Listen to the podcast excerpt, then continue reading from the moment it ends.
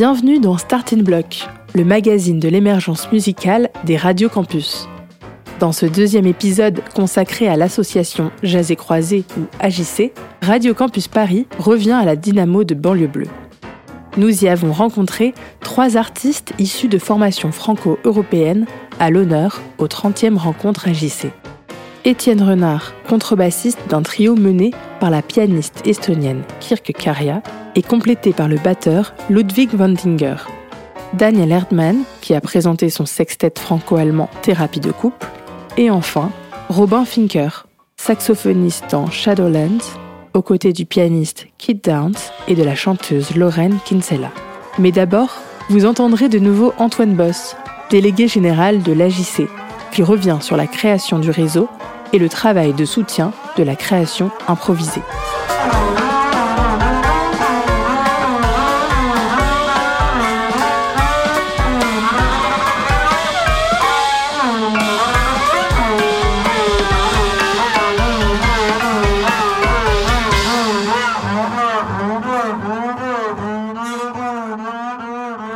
Dans un premier temps, c'était que des festivals. Ces festivals, c'était euh, grâce à une forme de recul sur leur activité et euh, leur capacité à, à, entrevoir que le travail qu'ils portaient sur leur territoire, euh, dans leur programmation, se situe à, à mille lieues de ce que pouvaient faire d'autres festivals qu'on pourrait qualifier de touristiques ou à visée commerciale. C'est ce côté artisanal, entre guillemets, qui les a réunis. Et sans verser dans une forme d'anti-américanisme primaire euh, à l'époque, c'était aussi une manière de dire attention, oui, le jazz vient des États-Unis. Oui, nous programmons des jazzmen américains. On continuera de le faire, mais attention, il y a une scène qui est vibrante en France, qui se développe. On parle, je parle des années 80-90, qui s'était déjà largement développée, mais qui à cette époque-là bénéficiait de toute la démocratisation culturelle, donc qui était en plein, en plein boom. Et en Europe aussi, il y a une scène autour du jazz et des musiques improvisées. Euh, c'est notre rôle d'y prêter attention pour que nos musiciens français puissent euh, se retrouver à jouer avec des musiciens norvégiens et apprendre aussi et découvrir d'autres potentialités de ces musiques-là. Et c'est là en fait que, que, que, ce réseau en fait s'est mis en place et autour de ça. Il y a finalement pas de d'anti, il y a plutôt une forme de euh, de mode de famille entre guillemets, une forme de famille de valeurs. Et c'est comme ça qu'agissait à, à, à s'est construit en tout cas. À partir de là, en fait, euh, les actions qui peuvent se mener, elles vont se situer à plusieurs endroits. Elles vont se situer, euh, donc j'en parlais au niveau politique. On se doit de travailler avec nos, les institutions politiques française et même européenne aujourd'hui, grâce à des différents développements qu'on porte en, en, en Europe, euh, pour faire valoir c'est pas forcément ces musiques-là en fait qu'on fait valoir, c'est plutôt des modèles en fait. Ces modèles, c'est euh, les modèles dont je parlais précédemment aussi, des modèles de territoire, c'est-à-dire qu'on travaille une programmation en lien avec son territoire, en lien avec les lieux de son territoire. Une fois de plus, hein, l'exemple ici, euh, Banlieue Bleu, le festival est quand même relativement euh, symbolique euh, là-dessus. On travaille avec des artistes du, du, cru, on essaie de travailler ces choses-là. Et donc, en fait, ces modèles-là sont des modèles qu'on peut aussi voir euh, déclinés dans d'autres esthétiques. Euh, en musique, ils existent dans les musiques trad, dans le champ des musiques trad, euh, dans le champ des musiques du monde aussi. C'est pas une nouveauté, on n'incarne pas quelque chose en particulier. Après, voilà, c'est les deux angles politiques. On peut travailler sur la question du jazz et des musiques improvisées, sur le besoin d'avoir une diversité de d'esthétique représentée euh, partout. Et puis après, il y a les modèles qu'on va qu'on va porter. Donc ces modèles de proximité, euh, de réflexion euh, autour de l'écologie, entre autres. Et ça, c'est deux entrées, on va dire, politiques qu'on va défendre et qu'on défend depuis, des, depuis plusieurs années. Parmi ces modèles se pose, se cache aussi une particularité, c'est celle des petites structures de diffusion auxquelles, sur lesquelles on insiste aujourd'hui. Une grande partie de la politique culturelle française repose sur ce qu'on appelle les structures labellisées, c'est-à-dire financées en grande partie par le ministère et reconnus pour leur action.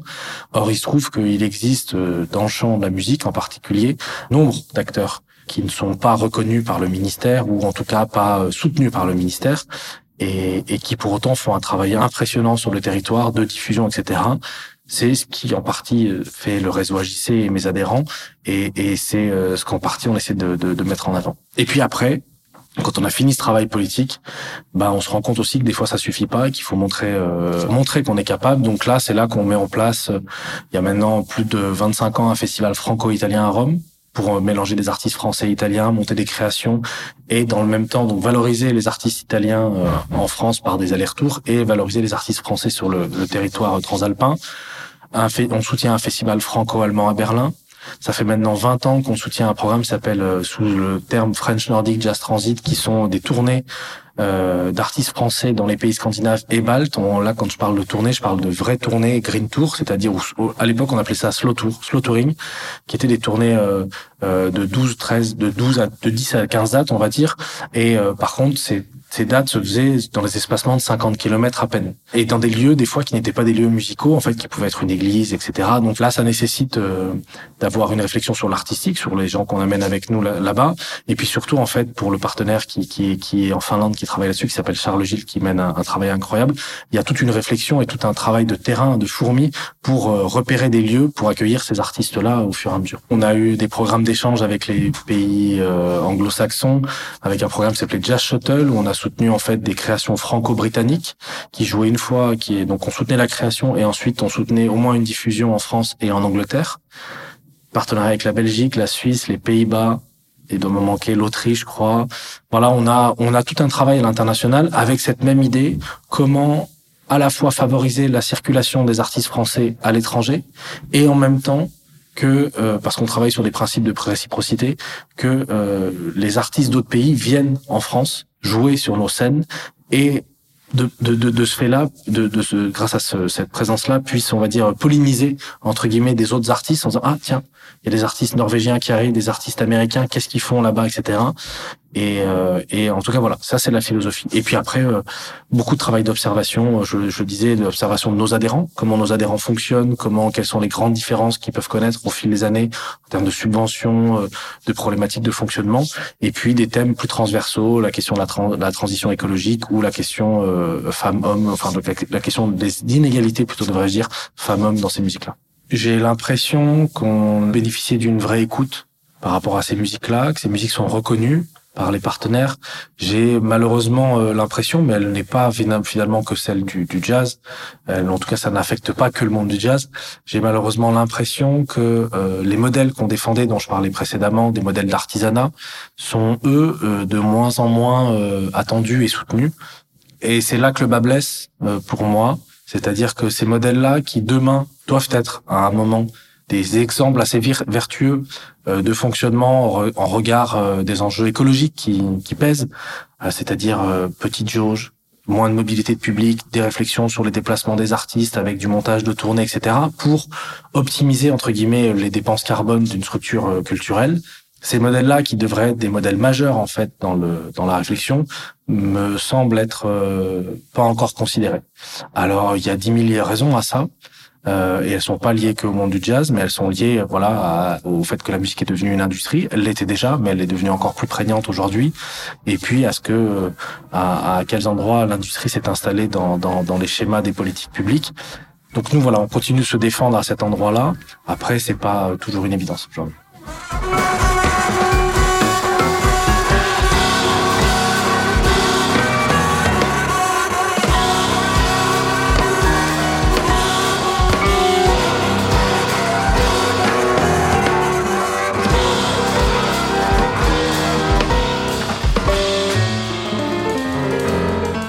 De suite, rencontre avec Étienne Renard du trio Caria Renard Vandinger, tout nouvel ensemble international de musique improvisée expérimentale qui a sorti en 2022 son premier album intitulé The Wrong Needle.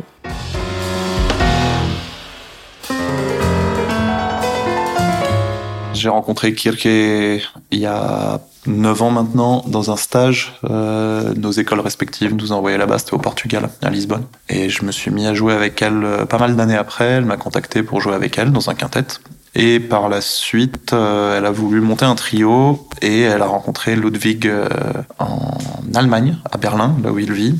Après un concert, elle lui a proposé de, de faire un essai. Donc on, on s'est rencontrés les trois en Estonie et on a enregistré directement en fait. Alors toute la musique est écrite par euh, Kirke. Il y a des parties assez écrites et il y a une il y a pas mal de parties très improvisées. On va sortir un deuxième album là et pour les deux albums on a fonctionné de la même manière, c'est-à-dire qu'on découvrait le, répertoire au moment de l'enregistrement. Pour le deuxième album, on a eu l'occasion de jouer le nouveau répertoire un tout petit peu en concert euh, la veille de l'enregistrement. Et après, on bossait pour l'enregistrement sur euh, deux ou trois jours. Et après, ben, on, on répète pas. On fait des concerts et on joue. Et en fait, comme c'est compliqué, vu qu'on vit dans trois pays différents, on n'a pas forcément l'occasion d'avoir beaucoup de temps pour jouer. Donc on fait la, la balance, euh, faire le son, quoi. Et puis au moment de la balance, on révise les parties un peu obligées. Et puis voilà, et on joue la contrainte de pas se voir pour répéter oblige à être euh, prêt à bondir sur n'importe quel truc qui se passe quoi. Chaque pays a un peu une euh, scène particulière, euh, une façon de faire de la musique un peu particulière, même si on trouve de tous les styles à peu près dans tous les pays maintenant et voilà. Mais je pense que ça se retrouve dans la personnalité des musiciens et des musiciennes qui vivent pas forcément les mêmes choses. L'Estonie, l'Allemagne et la France sont quand même des pays avec des histoires très très différentes. Donc euh, je pense que ça se ressent aussi dans la culturellement, euh, dans le rapport à la musique improvisée. Dans, voilà, l'Estonie typiquement est quand même un pays qui est euh, qui est indépendant depuis très peu de temps. Donc euh, ici, il y a passé plein de choses. Le, la musique improvisée voulait pas dire la même chose qu'en France non plus. Euh, les protestations sociales, les choses comme ça. Enfin, voilà. Donc euh, je pense que ça se ressent ouais dans l'héritage culturel ce que fait la musique, que fait Kirke, assez influencé par le contemporain, c'est en termes d'improvisation, c'est assez unique. Enfin, ce que fait Kirke est assez unique. Après, euh, il y a quand même un des compositeurs euh, contemporains euh, de musique classique contemporaine les plus joués au monde avec Arvo Part, qui, qui est là-bas et qui vit là-bas. Je sais juste aussi pour avoir parlé avec des musiciens un peu plus d'autres générations plus anciennes en Estonie, en Lituanie, en Lettonie. Que sous, enfin pendant l'ère soviétique par exemple, c'était pas, ça voulait pas dire la même chose de faire de la musique improvisée que qu'en France ou voilà quoi. Je, mais je peux difficilement parler pour pour eux et particulièrement pour Kirke qui qui est né avant que le pays soit indépendant, mais qui a connu quand même la plupart de sa vie le pays de manière indépendante. Ça faudrait en parler avec elle. Moi, je, je sais pas. Mais il y a, y a un truc qui se ressent dans la culture estonienne de différent par rapport à la culture française. C'est assez dur de mettre des mots dessus, mais il y a quelque chose de différent. On essaye de lisser le plus possible, c'est-à-dire de, de, faire entendre l'improvisation comme euh, une suite logique à l'écriture, pas, pas, nécessairement une suite d'ailleurs, ça peut être avant l'écriture, ça peut être au milieu de l'écriture. Donc il y a quelque chose d'assez euh, ouais lissé, je trouve pas trop d'autres mots entre, entre l'écrit et, et l'improvisation, que l'écrit soit quelque chose qui génère de l'improvisation plutôt que juste un, un objet en tant que tel, puis ensuite il y a l'improvisation, puis à nouveau l'écriture. Donc on essaye de. Après il y a des, pi des, pièces qui sont, il y a une pièce par exemple qui est intégralement écrite, il y a aucune improvisation dedans. Donc euh, là c'est vraiment, a, c'est juste cette pièce là. Mais euh, ouais, on essaye de, comment dire, de masquer un peu les, les frontières entre les deux. Mon rapport avec la JC, c'est que j'ai été finaliste dans plusieurs groupes. Euh, pour Jazz Migration, pour le dispositif Jazz Migration.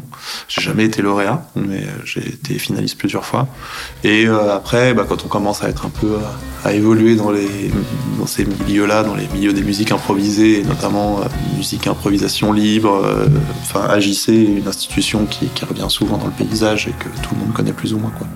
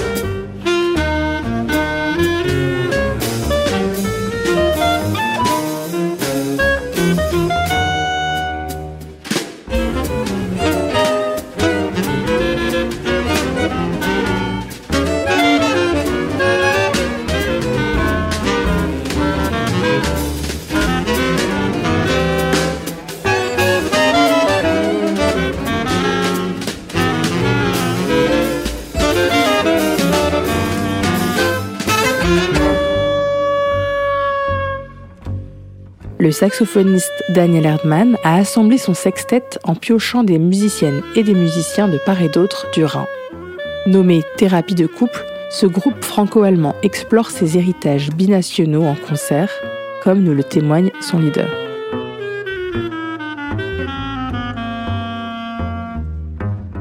C'est un groupe qui m'a été commandé par euh, la Jazz Ahead, qui est un congrès de jazz, quoi, on va dire. Et donc, euh, ça a été commandé par Jazz Ahead avec l'aide de Jazz d'Or et la JC, en fait. J'ai euh, donc constitué ce groupe avec des musiciens en partie que je connais et d'autres que je connaissais mais avec qui j'avais jamais joué. À partir d'un son que j'ai imaginé, un son de groupe. Et donc, on a fait la première en avril à, à la Jazz Ahead. J'ai écrit la musique de fur et à mesure parce qu'on a répété en, petits groupes. Donc la musique s'est développée comme ça. Moi, dans ma musique, j'aime euh, donner pas mal de liberté et aussi à écouter les, propositions et les souhaits des, autres. Ça se construit forcément ensemble, mais le, les compositions que j'écris un petit peu comme des couleurs qui donnent déjà une ambiance. Et puis, euh, à partir de là, on, on joue avec et on s'approprie euh, cette matière-là. Même s'il y a un arrangement et on sait à peu près quel instrument va être un peu plus devant et les autres peut-être un plus en, accompagnement. Il y a toujours moyen de jouer avec et d'essayer d'inventer quelque chose de nouveau. Il faut qu'il y ait de la surprise dans cette musique et que ça reste euh, joyeux et puis euh, l'improvisation est une part à l'intérieur de, des matières Moi, je connais bien les deux scènes.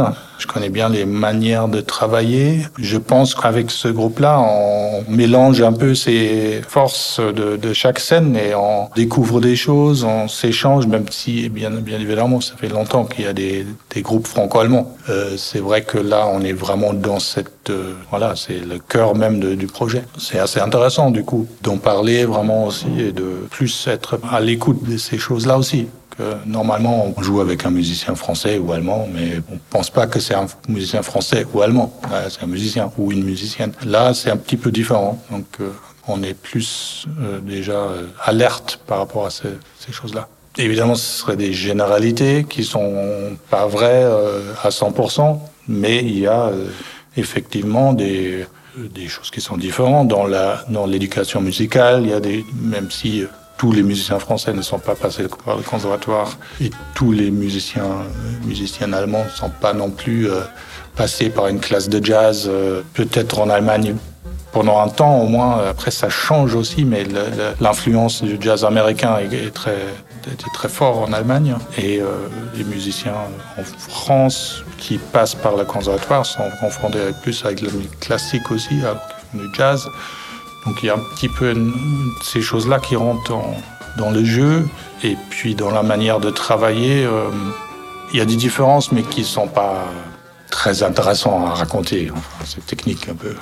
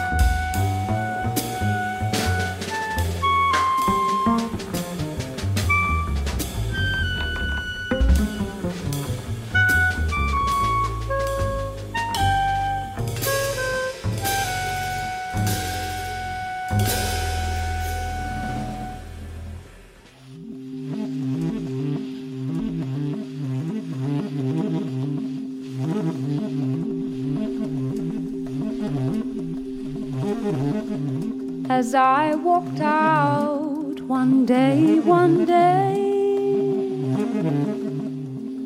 I met an aged man along the way. His head was bald, his beard was gray. His clothing made all the cold earth and clay his clothing made of the cold earth and clay.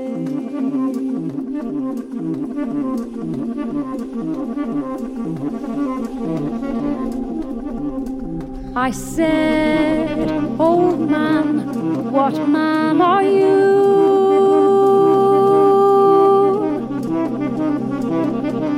What country did you belong unto? Né d'une rencontre à Londres, le trio Shadowlands regroupe la chanteuse irlandaise Lauren Kinsella, le pianiste londonien Keith Downs et le saxophoniste et clarinettiste français Robin Finker. Ce dernier revient sur l'origine du projet et son langage original entre improvisation et chanson.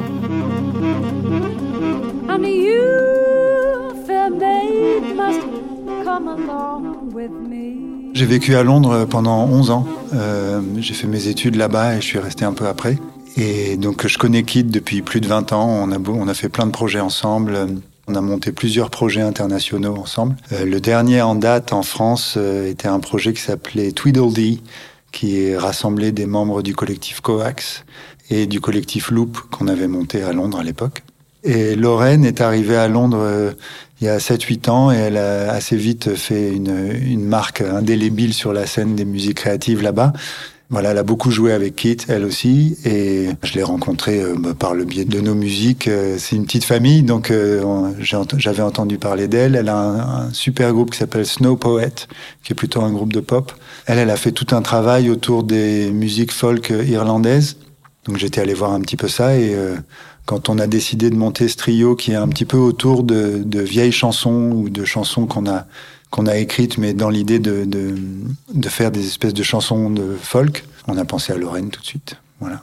On est tous les trois des improvisateurs, donc on a l'habitude de travailler euh, vraiment sur la musique de l'instant, euh, sur un rapport au présent euh, dans nos musiques.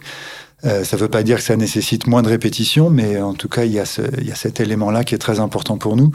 Et euh, donc là, la dernière occasion qu'on a eue de, de se voir, c'était à Budapest euh, au printemps dernier, où on a eu deux jours pour euh, travailler de la musique ensemble. On a, moi, j'ai amené euh, une sorte de canevas d'un répertoire qu'on a bossé ensemble. On a fait un concert et un, et un enregistrement. Alors le groupe il s'appelle Shadowlands euh, pour plusieurs raisons. Une des raisons c'est euh, un petit hommage à un- une peintre qui s'appelle Jackie Berridge, qui est une peintre anglaise qui a fait un très beau tableau qui s'appelle Shadowlands, qui nous a beaucoup plu. Donc Shadow ça veut dire les ombres, hein, euh, donc c'est la terre des ombres. On a un peu cette idée dans la manière dont on traite euh, les chansons euh, dans le trio, de jouer à la fois donc le texte, la chanson qui serait en lumière, on va dire, et la face cachée, les ombres de cette chanson, de jouer euh, un peu les paysages qui, qui l'entourent. Voilà. Donc, euh, on- avec un peu cette idée-là, on, on aborde euh, chaque pièce comme ça, avec l'idée de jouer comme sur des plans sonores différents. Et on va faire apparaître la chanson et puis après la, la, la cacher derrière euh, d'autres matières sonores qui viennent de complètement ailleurs. Donc on utilise toute cette idée avec notre langage d'improvisateur, donc c'est très libre, très ouvert. Et euh, voilà, il y a cette idée d'être euh, à la fois euh, mettre en lumière les chansons et, euh, jouer leur euh, voilà leur Mr Hyde, on va dire. Dans le déroulé du concert, je dirais que on a peut-être la moitié du concert qui est euh, prédéterminé, c'est-à-dire c'est des pièces dans lesquelles on sait plus ou moins ce qui va se passer, pas forcément en termes de notes et d'enchaînement de notes, mais plus en termes de climat. Euh, on travaille beaucoup avec ça, euh, des idées de densité, d'intensité. On veut que euh, telle pièce, elle, euh, elle soit tout d'un coup très dense, très lumineuse, et une autre va être au contraire comme un marécage éthéré, avec beaucoup d'espace. Voilà, c'est des petits mots comme ça. On travaille un peu avec des mots clés pour nos improvisations. Et puis il y a d'autres pièces qui elles sont euh, euh, plutôt écrites un peu du début à la fin. Selon les interprétations, il y aura parfois un d'entre nous qui a pour rôle de maintenir la chanson coûte que coûte, et les deux autres qui seront un peu des électrons libres. Bah, c'est toujours difficile de faire des réductions comme ça de scènes aussi grandes que la scène d'un pays ou le, en particulier Londres, qui est une ville un peu tentaculaire, euh, qui s'auto-régénère euh, assez vite et, et qui a évidemment des influences multiples. C'est un peu une ville-monde. Mais je dirais que de mon expérience personnelle, il y a un, dans la manière de travailler euh, à Londres, euh, justement un rapport à l'instant, un rapport à l'improvisation qui est très prégnant, très présent. Il y a beaucoup de musiciens qui savent faire beaucoup de choses différentes. et avec euh, une capacité à naviguer d'un style à l'autre euh, de manière très libre. Et euh, c'est un peu ça que moi j'en ai retiré, en tout cas, une envie de, de ne pas être coincé dans un style ou un autre. J'ai l'impression que la scène londonienne continue un peu à, à et c'est pour ça qu'elle, d'ailleurs, elle reste une scène très créative. C'est que c'est une scène qui s'autorise comme ça des écarts stylistiques, euh, peut-être plus que dans d'autres dans d'autres scènes.